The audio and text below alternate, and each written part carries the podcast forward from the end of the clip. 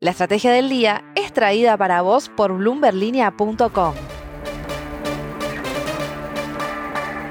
Muy buenos días, soy Francisco Aldaya, editor de BloombergLinea.com en Argentina y hoy te voy a contar las tres noticias más importantes para que arranques tu día. Además, como todos los viernes, Paola Villar nos trae la agenda semanal de la región. No se olviden de darle clic al botón para seguir a este podcast y de activar las notificaciones. Veamos rápidamente cómo van a abrir los mercados este viernes. El S&P Merval cayó 0,9% el viernes. La noticia de continuidad que dio Jerome Powell en Estados Unidos resultó en una jornada más roja que verde para las acciones argentinas en Wall Street, con subas hasta 2,2% para macro y bajas hasta 5,9% para Cresud. El dólar blue bajó a 293 pesos y el bolsa quedó en 287.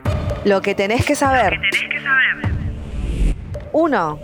Cada vez que se decidió que el dólar pegue un salto, es decir, cada vez que se devaluó bruscamente en la última década, la inflación también se disparó. Pasó en 2014 con Kicillof como ministro de Economía y también lo sufrió Macri en 2016, 2018 y 2019.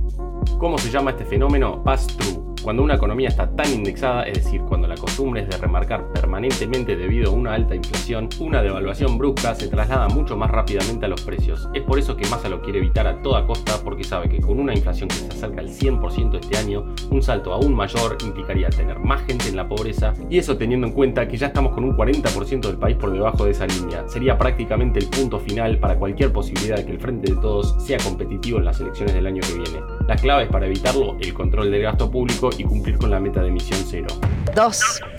Las exportaciones de carbonato de litio de los dos proyectos en operación en el país crecieron 203% interanual en los primeros 7 meses del año, alcanzando los 335 millones de dólares, pese a una caída del 6% en las cantidades, en un incremento que se explica por el aumento de los precios del mineral a nivel internacional. Así, este insumo clave para la producción de baterías eléctricas va ganando participación en las exportaciones mineras de Argentina. De hecho, el crecimiento del litio en julio fue entre otros factores lo que permitió mantener en alza las exportaciones mineras, dado que los minerales metalíferos registraron una caída del 12% respecto al mismo mes de 2021. Recordemos que este año se espera un récord absoluto de exportaciones de 100 mil millones de dólares.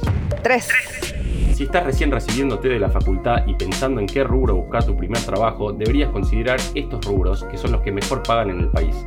Minería, petróleo y gas ofrece un promedio de 209 mil pesos mensuales y lidera el ranking de las posiciones mejor remuneradas.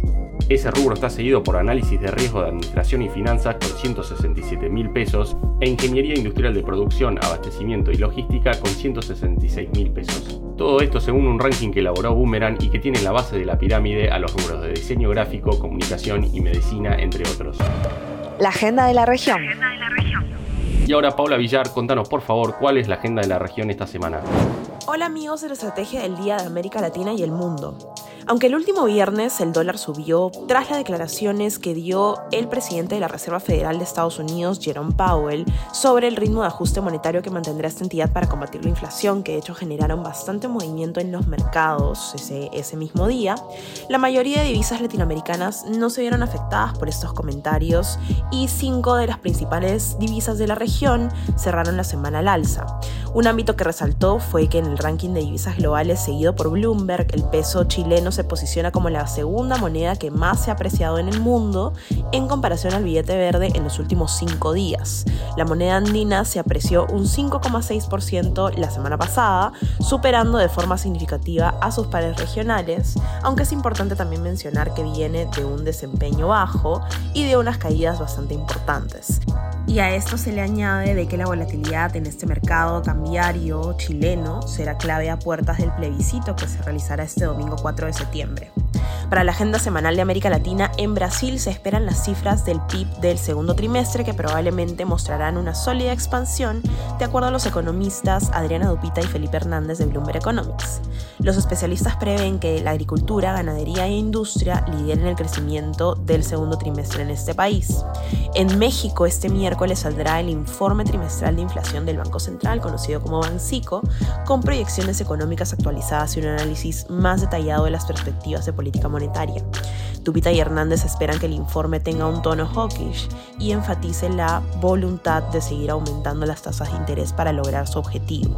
En Perú el jueves 1 de septiembre se publicará la inflación de agosto, que probablemente bajó a 8,71% desde el 8,74% de julio, con precios básicos y no básicos que seguirán subiendo desde el mes anterior. Estas son las novedades que deben saber para iniciar bien informados este lunes. Les deseamos una gran semana. La frase del día. Antes de irnos, veamos lo que dijo Alberto Fernández sobre sus comentarios respecto al juicio que enfrenta a Cristina Kirchner. El derecho a la libertad de expresión está garantizado en la Constitución Nacional. Mis declaraciones constituyen una expresión de lo que observa gran parte de la ciudadanía. Así, el presidente rechazó la acusación de intromisión sobre un asunto del Poder Judicial. Esto fue un nuevo capítulo de la Estrategia del Día Argentina. Yo soy Francisco Aldaya, editor de Bloomberg Línea, y me podés seguir en Twitter en arroba franaldaya. No se olviden de darle clic al botón para seguir a este podcast y a la campanita para que se enteren al instante cada vez que salga un capítulo de lunes a viernes. Espero que tengas una gran jornada productiva. Esto fue La Estrategia del Día Argentina, escrito y narrado por Francisco Aldaya. Producido por Arturo Luna y Daniel Hernández. Que tengas un día muy productivo.